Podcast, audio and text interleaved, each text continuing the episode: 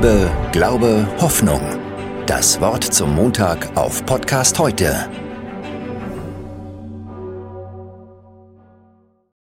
Neulich schrieb mir eine Freundin, dass sie sehr unzufrieden ist. Auf der einen Seite würde sie von sich selbst viel erwarten, vollen Einsatz, Spitzenleistung und Perfektion.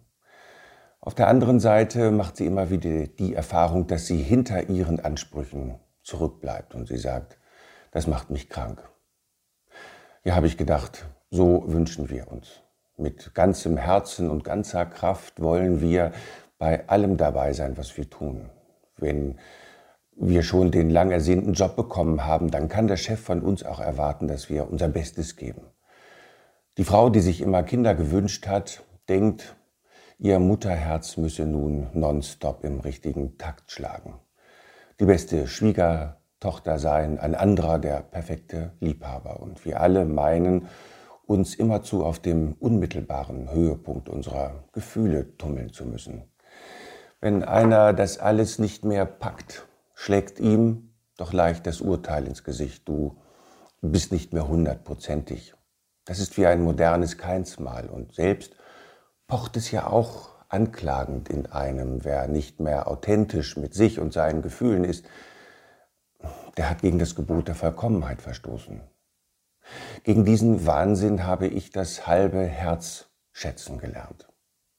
Manchmal geraten eben die Muttergefühle und die der Väter auch durcheinander. Sie sind nicht kalt noch heiß, sondern lau. Ob man darum eine schlechte Mutter ist oder ein schlechter Vater.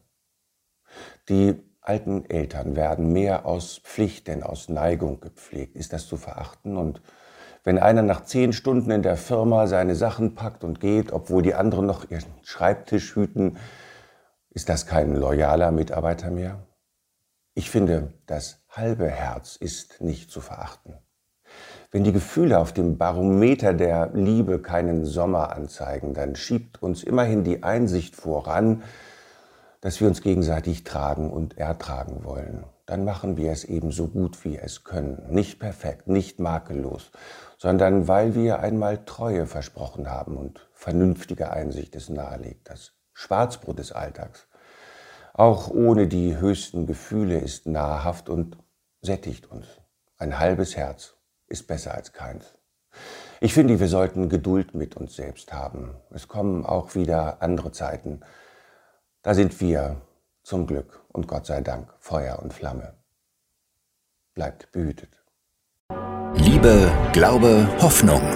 Das Wort zum Montag auf Podcast heute